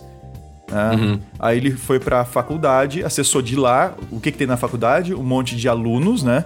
Pessoas Uhum, que, não, que não trabalham ainda, ou se trabalham têm um poder aquisitivo muito, a- muito grande, Uhum, gasta a faculdade e tal. Ele consultou o mesmo site, o mesmo livro por 99 reais. Uhum. Né, Então, é, É, a gente sabe que, que é, lojas e buscadores levam em consideração, entre outras coisas, o endereço IP, né, a localização da pessoa e também até o próprio computador, né? exatamente. E, e é a questão, acho que uma das questões que a Kelly levantou ali que é bem interessante, que é a questão do potencial de discriminação. Uhum. É que muitas vezes se usa essas tecnologias e se, e se usa, o, o- se faz uso e processamento de dados pessoais para vender eh, mais caro para quem pode pagar mais caro, que é um grande problema. É o sonho de, de todo o mercado, né? Conseguir eh, descobrir exatamente quanto você quer e pode pagar sobre um determinado bem. né? Então, mas ao mesmo tempo eh, tem um potencial muito grande de discriminação. Nós já vimos exemplos aí na literatura que dão conta de que empresas passavam a vender remédios mais caros para pessoas que tinham aquela doença ou para idosos que seriam mais vulneráveis. Então, há algumas distorções aí que não causariam apenas uma indignação, além da indignação que causou na Kelly, né? É, a- a Podem gente- causar discriminação bem grave. é, eu referencio lá o nosso episódio 52, que a gente falou sobre data brokers, privacidade e discriminação. Ah, sim. Nossa, sim. foi A lá no cinco- sobre- No episódio 52, já Já faz, faz faz, tempo, né? um tempo já. Ah, a gente teve, Vinícius, também aqui a participação do Ministério Público nessa, nessa, nessa mesa. Eu acho que foi um dos pontos talvez mais polêmicos aí que a gente. eh, acho que nós discordamos bastante sobre alguns dos posicionamentos, né, que envolveram basicamente algumas questões relacionadas à investigação ou à visão que o Ministério Público tem do que seja uma investi- boa investigação do cybercrime e também algumas mudanças propostas à lei Carolina Dickmann, a lei que estabelece lá o crime de invasão de dispositivo informático, né, Vinícius? É, assim, com relação ao cybercrime, eu nem vou comentar agora, porque a gente tá se preparando pra falar sobre isso, né? Uhum. De, de uma maneira mais, eh, mais fundamentada e com mais, mais detalhada também, né? Sobre o cybercrime. Ah, Com relação ao, à lei Carolina Dickmann, né? Que é aquela, a nossa lei dos, dos crimes informáticos, né? Uhum. Uh, eles, eles citam duas alterações lá com as quais eu tenho alguns problemas. Uma delas, na verdade, tu até acha que não seria tão tanto problemática assim, né? Uhum. É, que uma das alterações é lá na lei onde diz dispositivo invasão de dispositivo informático, né? Uhum. Eles estão é, sugerindo, eles querem trocar por dispositivo eletrônico. Uhum, uhum. Uh, e na verdade, não que eu não concorde que eles, que, que eles não possam fazer essa troca. Esse, não, eu acho que até fica mais abrangente dispositivo eletrônico do que dispositivo informático. Né? Sim. Mas, para mim, o problema continua. É, em que sentido? Uh, é insuficiente é a modificação. É, é, insuficiente, ou seja, você tem. Sim. Estão falando na invasão de um dispositivo. E aí eu tenho, eu tenho que tratar do, do dispositivo, mas num mundo em que as coisas são estão na nuvem, a gente cada vez mais está distante, está distanciando a, a, a questão, a parte lógica dos sistemas da parte física, ou seja, eu posso ter um servidor na internet, um serviço na internet, ou um servidor Linux na internet, digamos assim, né? Uhum. E, no entanto, eu não sei nem em qual ou em quais dispositivos esse meu servidor está sendo executado. Uhum. Né? Então, falar em invasão de dispositivo apenas eletrônico, informático, é, é para mim é insuficiente. Assim, assim, vamos modificar essa claro. lei. É, que, que troquem informático por eletrônico, não tem problema, mas eu acrescentaria lá invasão de sistemas. Sim, é, é, esse é um dos pontos que a gente sempre sempre que eu falo a respeito, eu falo sobre isso em aulas, em artigos, já falei sobre isso nos nossos episódios que a gente falou aqui sobre o, o crime eletrônico, nós já falamos sobre toda essa problemática de que sistema é diferente de dispositivo. E a própria lei Carolina Dickman estabelece essa diferença. Se a gente lê todos os artigos lá do 154A do Código Penal, a gente vê que em determinado momento ele vai falar sobre sistema, a lei fala sobre sistema, logo, se ela fala sobre sistema e sobre dispositivo, ela vê como coisas diferentes. É, exatamente. Né? E, sobre, e, e levando em consideração o princípio de que a gente não pode ampliar a interpretação da lei penal, é dispositivo. Então, a, a, leitura que se faz hoje é que a lei não poderia uh, punir uma invasão a um sistema informático. Sabe o que, que me ocorre agora, Vinícius? Me parece que é uma, uma, há uma dificuldade ainda em se perceber a diferença entre software e hardware. É, esse é o problema. Uhum. Você está tratando a invasão do hardware e não a, a invasão do software, né? Então, é, a, a, lei é ruim, na verdade, a lei não deveria ser modificada. Né? Tinha que ser é, substituída. Ela fala, é, ela fala, né? Nós falamos aqui né, nos dois episódios de, de crimes eletrônicos, a gente disse há países que optaram por falar não, é, acesso não, né, né, Utilizar a figura do acesso não autorizado, melhor dizendo, uhum. com a finalidade de causar dano, que daí resolve todos os outros problemas, né? É. Então, então Mas, assim, enfim. Essa é a minha primeira crítica. O que eu ia fazer lá na hora, só que não deu tempo. Eu, o pessoal começou a falar lá e não deu tempo para falar. Eu tava com, micro... tava com o microfone na mão lá para falar e não deu. É, é. Então, então a gente tem. É, eu vejo esse problema. Essa, essa, troca aqui é trocar, como se diz, 6 por meia dúzia. Né? Uhum, Acho que uhum. é insuficiente ainda. E eles uh, uh, colocam. Uh, outra solução é, é, remover a questão de, de que o sistema te, que a invasão, ela, o crime ocorreria mediante violação de mecanismo de segurança. Uhum. É, isso é o que está na lei hoje. Eles querem, uhum. eles, a sugestão deles é tirar isso, ou seja, para dizer que mesmo um sistema que não esteja protegido por mecanismo de segurança, uh, ele possa, uh, uma vez invadido, digamos assim, uhum, uhum. Uh, isso também constitua crime. Né? Eu entendo, até um exemplo que tu mesmo colocou na nossa discussão, né? Uhum. É, ah, e que eles, na verdade, colocaram. Eles colocaram, não foi tu que colocou, foram eles que colocaram. Uhum. Né? Uma, uma pessoa tem um computador em casa que não está protegido, né? não tem nenhum uhum. mecanismo de proteção, e alguém vai lá e acessa indevidamente a, a, ou sem autorização esse computador. Né? Uhum. Entendo, sim, esse caso acho que seria um caso válido. Agora, e uma empresa que coloca, como tantas fazem, ela coloca na internet, achando que ninguém vai encontrar. É, coloca lá uma pasta com vários arquivos seus próprios e de clientes disponíveis na internet. Que são indexados pelo Google, inclusive. Que são indexados pelo Google e você acha pelo, com, usando o Google ou outra ferramenta de pesquisa. Tá? Aí é informação sensível, Tá? É informação sensível, não, eu diria sigilosa, porque pertence a uma empresa. Claro. Até, até, tem informações sensíveis, que tem bancos de dados, né, com dados Sim, de pessoas lá dentro. Eventualmente das pessoas. É. Né? E aí você eh, não tem nenhum mecanismo de segurança. uh, a priori você pode presumir, mas isso é, isso não serviria, acredito eu, para definir como um crime. Você pode presumir que, ah, isso aqui não, na minha opinião, isso aqui não deveria estar aqui. Eu acho que eles botaram uhum. por engano isso na, na, na, internet, né? E o Google indexou. É, e aí você encontra isso e acessa, você está cometendo um crime. É, esse, esse tema é, é, é, é bem longo, daria por si só um episódio inteiro. Né? Sim, né? só, aliás, a gente, sobre essa a, questão. a gente gravou dois episódios sobre isso, né? Sim, gravamos e, e já, já dissemos aqui um, um dos próximos, e a gente já está pensando em falar sobre CPI de cybercrimes, uhum. aí alguns projeto do PL Espião, que está sendo chamado aí, que traz alguns problemas mais ou menos nessa linha e que demonstraria essa questão da CPI é importante. Semana que vem agora vai ter um, uma audiência pública e fiquem de olho aí, porque tem coisas bem, bem graves ocorrendo aí nessa, uhum. mais ou menos nessa linha. Mas essa questão de. É, é, o, o, projeto original não tinha essa questão da necessidade de dispositivo de segurança, e aí falaram: ah, mas se eu violar meu, meu próprio celular, se eu desbloquear meu celular, se eu desbloquear meu videogame, eu vou cometer o crime, então algumas pessoas sugeriram que se colocasse. Mas é, o tema é polêmico e, e realmente, de, de, fato, demonstra uma intenção do Ministério Público, das polícias, de uma forma geral, de irem mais além, né?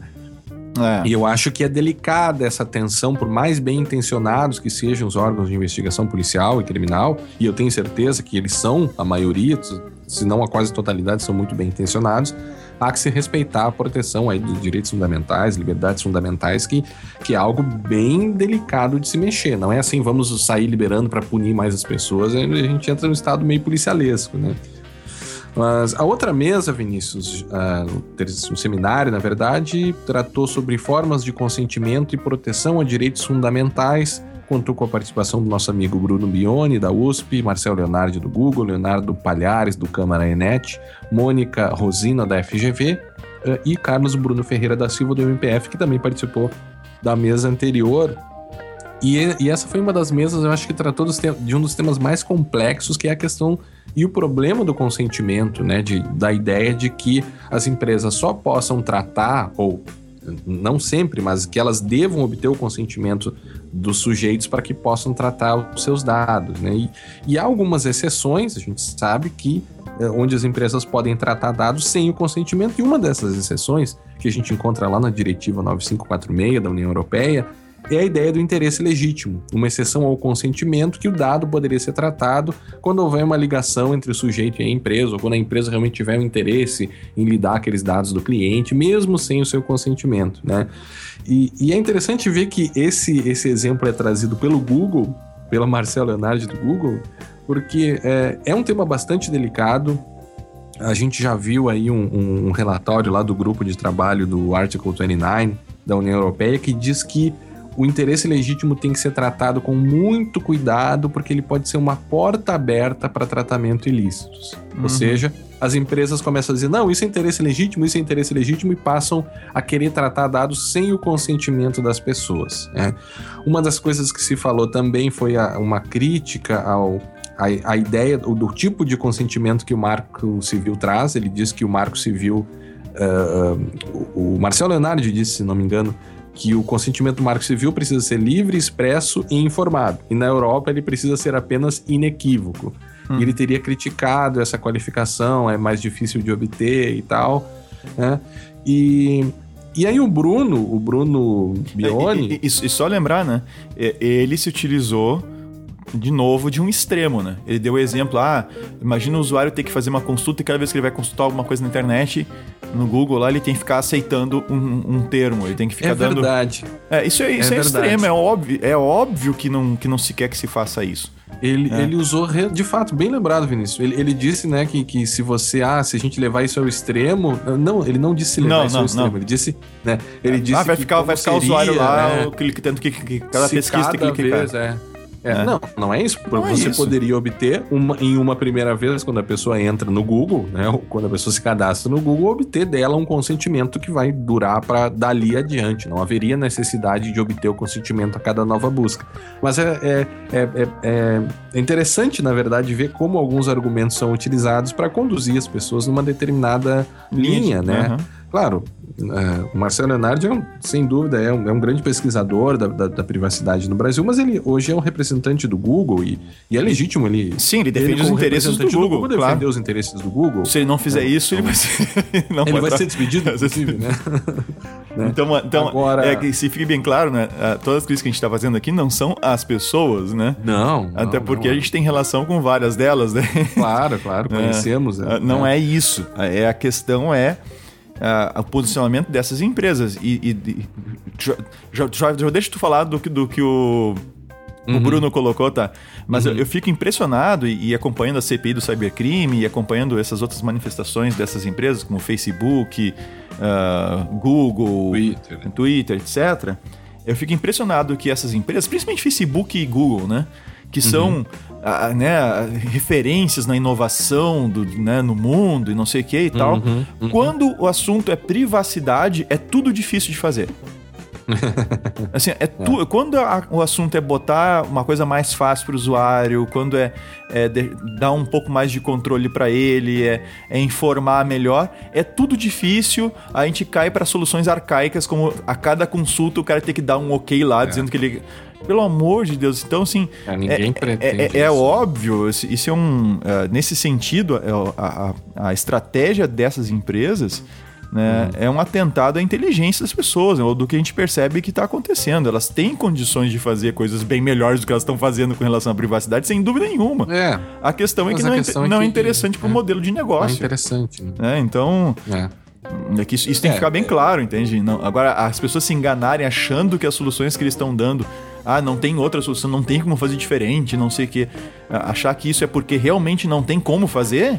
É, é, é cara, é, é, inocência demais, né? É não perceber é, que existe que o... uma, um modelo de negócio bastante forte por trás desse tipo de, de, de, atuação. De negócio, né? Mas eu, eu acho que o, o, Bruno Bione, ele fez uma, ele fez uma, um contraponto bem interessante. Sim, ele inclusive sim. falou sobre, ele, ele fez esse contraponto à questão do interesse legítimo. Ele disse que não pode ser utilizado de qualquer forma. Diz que tem que ter um teste de ponderação muito restrito para que você possa utilizar a ideia do interesse legítimo para processar dados sem o consentimento, né? É, alguma das coisas aqui que do, do próprio desse parecer do artigo 29 diz o seguinte, né? Um dos pontos que o documento fala a ser levado em conta é o impacto na pessoa em causa e as suas expectativas razoáveis quanto ao que acontecerá aos seus dados, bem como a natureza dos dados e a forma como são tratados. Ou seja, mesmo que você utilize o interesse legítimo, tem que haver um cuidado, né? Não, não, não pode. Deve, essa avaliação deve ser muito bem cuidadosa para que não viole os interesses da pessoa em si ou para que não se altere muito a finalidade eventual dos dados que ela tenha dado. É algo bem complexo. Uhum. E aí, o que o Bruno vem falar também é sobre outras formas de se abordar o consentimento. Porque a gente tem tradicionalmente a ideia do consentimento escrito em termos, né? Aquela coisa meio contratual clássica do contrato escrito, ou de você aceitar, aceitar, aceitar, né? E ele coloca outras formas também e outras coisas que, junto com o consentimento, de colocar o consentimento dentro dos sistemas, que a pessoa vai consentindo de acordo com que ela vai utilizando os sistemas, né? É, ele falou muito sobre a ideia do privacy by design, do, dos PETs também, do privacy enhancing technologies e do do not track também, que são coisas que devem ser utilizadas, eu vou usar aquela palavra que muita gente odeia, para empoderar o usuário, né? É. Além do consentimento, e, percebe, percebe uma coisa, né? O Do Not Track, tu vai lá e no navegador conf, configura lá o Do Not Track, marca o Do Not Track e, uhum. e as empresas ignoram. Pois é. Esse, é, esse é um outro problema, né? Porque uh, por, por, o, o Do Not Track, na verdade, ele, ele resolve é, parte do problema da privacidade. Ele não é. Ou melhor, as práticas de privacy by design resolvem parte do problema. Porque, uhum. veja. Uh, o Do Not Track uh, impede que as pessoas, que as empresas recolham os teus dados de navegação, não, não, os dados de track. É, ela impede não, né? Tu, tu pede que não aconteça. Exato. Mas elas, se quiserem, podem, entre aspas, violar a, tu, a, teu, elas a querem, afirmação de Do Not Track. Querem né? e violam. Mas ainda assim, vamos imaginar que o Do Not Track seja um, um mecanismo perfeito que funcione perfeitamente. Ah, tá, tá ainda bom. assim, ainda assim, nós fornecemos dados para as empresas. Claro, claro. Mesmo sem o tracking, elas têm informações sobre nós. O Facebook agora passou a, para mostrar anúncios, passou a recolher dados fora do Facebook, ou seja, isso é atividade de tracking que o uhum. Facebook faz. Agora, nós fornecemos dados para o Facebook. Então, o Do Not Track, Privacy by Design, Privacy Enhancing Technologies, ele resolve parte do problema, não todo. É importante, sem dúvida, mas ainda tem que se lidar com o fato das empresas fazerem mau uso dos dados que elas recebem voluntariamente das pessoas, né? Mas é, é, é, muita coisa aqui, né, Vinícius? A gente começa a ver aqui, muita coisa foi falada e, e o, o, Bruno falou também muito sobre publicidade comportamental, sobre os Evercook ou sobre os Tracker Zombies, né? Uhum. Ele falou a ideia do oposição entre Big Brother e Little Brothers, nós não temos mais a ideia do Big Brother, nós temos pequenas é, empresas, é, é, ou Little Brothers. Né? a gente tem, na verdade, o Big Brother que usa vários Little Brothers. É. é, é, o, é, o, é, o, Big Brother é a ideia do, do, do Estado. Uh, um estado totalitário que monitora todo mundo sim, e acompanha sim, o que todo mundo faz e tal, tal como tá lá no 1984. É de lá o termo Big Brother, no Grande Irmão. Uhum. Né? Uhum. E o que o, o, Bruno coloca é que hoje a gente tem um monte de Little Brothers, ou seja, assim, um monte de empresa que nos monitora, nos acompanha e guarda informações. Uhum. Uh, e aí, o, o que é interessante, e a gente viu isso no, muito claro no caso da NSA, e a própria CIA colocou a respeito do Facebook também, é, que eles, eles nunca imaginaram, quando o cara da CIA colocou, na verdade, isso está no, no, no, documentário Terms and Conditions May Apply, que o Bruno citou na apresentação que dele. o Bruno citou, é verdade. Uh, que a, o, um representante da CIA coloca que eles nunca imaginavam que as pessoas iam estar dispostas a fazer, a dar as informações do que, que elas estão fazendo, onde é que elas estão, com quem que elas estão e tal, como elas fazem no Facebook. Eles, uhum. Ele disse literalmente que o Facebook é um sonho se tornando realidade para a CIA.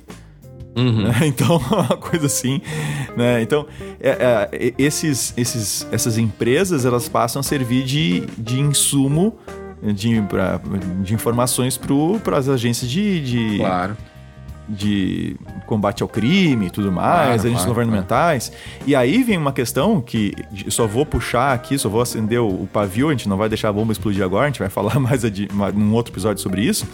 E aí aquela questão das, das polícias, dos órgãos, dos órgãos de investigação, uh, quererem bypassar, e nos Estados Unidos o FBI está fazendo direto isso, tá? Uhum. Bypassar a necessidade de o mandado de busca né, uhum. contra uma pessoa específica, é, é, fazendo o quê? Indo buscar cooperação com as empresas que têm os dados dados para essas pessoas. Uhum, uhum. Os dados fornecidos para essas pessoas. Então, eu não vou mais no meu alvo, eu vou nas empresas que têm informações sobre o meu alvo. Uh, e aí foi aquelas as gag orders, orders lá que, que, que várias empresas receberam, então aquela história toda. É, nos Estados Unidos, aquele escândalo, essa confusão toda que está acontecendo. E no Brasil, agora a gente está vivendo esse momento aqui no Brasil, por isso a gente tem que estar antenado. E é, está acontecendo ne nesse momento. cybercrimes, é, né? Nesse momento está se discutindo essas questões de, por é. exemplo, uh, as empresas guardarem as chaves criptográficas dos usuários para dar acesso à polícia, quando a polícia quiser, às informações dos usuários. Uhum. Então, esse tipo de coisa está sendo discutida, a gente tem que discutir isso e nós vamos discutir isso aqui no Segurança Legal. É. É. E tudo isso, Vinícius, que a gente falou até agora foi o primeiro dia. Só o primeiro dia, né? É, os outros dias a gente é... não, cons não, conseguiu assistir, né? É, vai estar tá online depois lá, o pessoal vai colocar online isso. os vídeos, né? Isso, isso. Mas não é, está assim... online ainda, então a gente não vai conseguir relatar todo o evento. É, no, no, algumas coisas eu assisti na internet no, no, no, outro dia, eu consegui ficar no computador ainda assistindo algumas das exposições, mas só para citar aqui rapidamente, né? Nós tivemos como primeira, primeira mesa, primeiro seminário do outro dia, que foi Privacidade, Segurança, Criptografia e Identidade Digital, Questões e Tendências Contemporâneas. E nesse, e nesse seminário que participou o nosso amigo professor Pedro Rezende, que, é, segundo eu falei com outras pessoas que estavam lá, disse que a, a, a apresentação dele foi fantástica. Né? Até alguns disseram, nós vamos precisar assistir de novo de tanta informação que ele trouxe.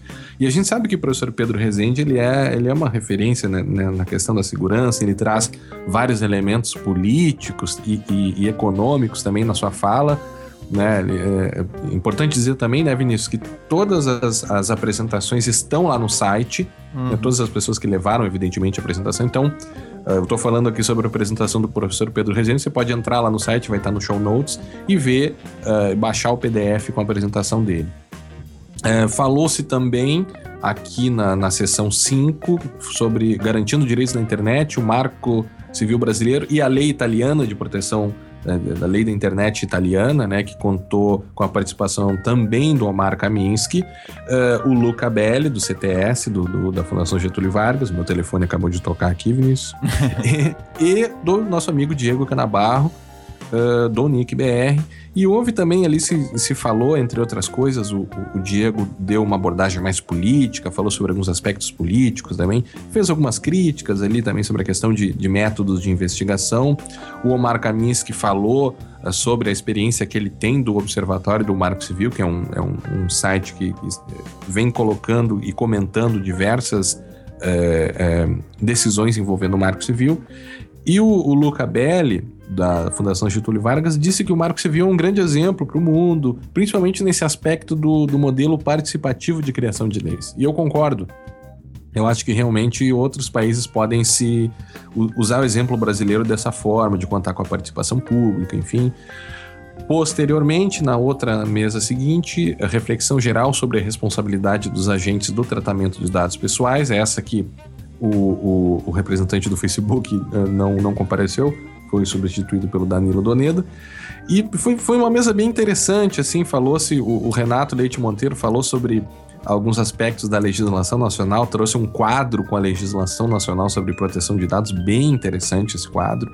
Citou o caso da Oi, citou o caso do Colégio Bandeirantes, né, daquela questão do, do vazamento, enfim, foi bem elucidativo e ele respondeu muito bem algumas perguntas da plateia que falaram, né, do, da, do princípio público, da, do poder público que tem que ter acesso às informações e tal, e ele deu uma verdadeira aula ali sobre princípios constitucionais, falou sobre a técnica da ponderação, citou o Alexi, enfim, é, foi muito interessante a palestra dele, que vocês também podem ver no site do evento PDF.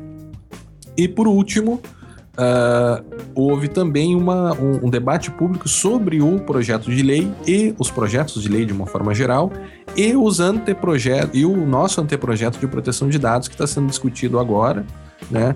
E nesse se contou com a participação da Veridiana Limonte, do coletivo Intervozes, do Renato Alves Blum, uh, do Percival Henriques do CGI, do Cristiano Hecker também do CGI e do Danilo Doneda. Né? E, e, a grande, a grande, a, a Veridiana fez também uma análise do projeto de outros projetos e o Danilo Doneda colocou ali alguns dos exemplos e algumas da, da, das questões. Ele falou um pouco sobre esse processo, como é que se deu e tal, visto que ele participa, por, por, por estar lá no, no, Ministério da Justiça, ele participa ativamente, participou ativamente desse processo como um todo, de colaboração, de criação do projeto. Tem muito, tem muitas ideias dele ali também e, e com isso se encerra ali, se encerrou. À noite houve também uma, uma outra conferência, essa eu não pude assistir, né? Princípio, princípio ambiente legal e regulatório, começou às 19h30, mas eu tô falando rápido aqui, Vinícius, porque uhum. a gente já estourou completamente o nosso tempo aqui. Uh, não seria possível falar todas as coisas que foram faladas em dois dias do evento. A gente procurou pensar aqui algumas coisas que nos chamaram mais atenção. Principalmente dos é, dias nós, do dia que nós estávamos lá. Que né? nós estávamos lá e das e, coisas que a gente falou também. É, mas, mas os vídeos vão estar, tá, segundo a organização do evento, os vídeos vão estar tá no site em breve. A gente vai colocar, uhum, deixar o link é. para o site do evento no show notes. E aí vai uhum. ser possível, uh, ah, para quem não, não pôde ir, uh, assistir a todos os painéis. É, é muito interessante, a gente recomenda. De minha parte, Vinícius, eu acho que era, que era isso. Gostaria só apenas de deixar um abraço uh, para o Danilo Doneda, para o Renato Leite Monteiro, para o Bruno Bione, para o Omar Kaminski e também para o Diego Canabarro, que conversamos bastante com eles aí. Foram, foi, foi, foi um contato bem bacana. Fica foi, um foi muito legal, foi muito legal. Meu, meu abraço também para eles. E acho que aguardamos nossos ouvintes no próximo episódio de Segurança Legal. No próximo episódio, no 86. 86. Que se tudo der certo, vamos tratar aí sobre algumas, algumas questões envolvendo novas iniciativas legais que vão prometem piorar a vida das pessoas se forem aprovadas. vamos lá. Então tá. Até a próxima. Até a próxima.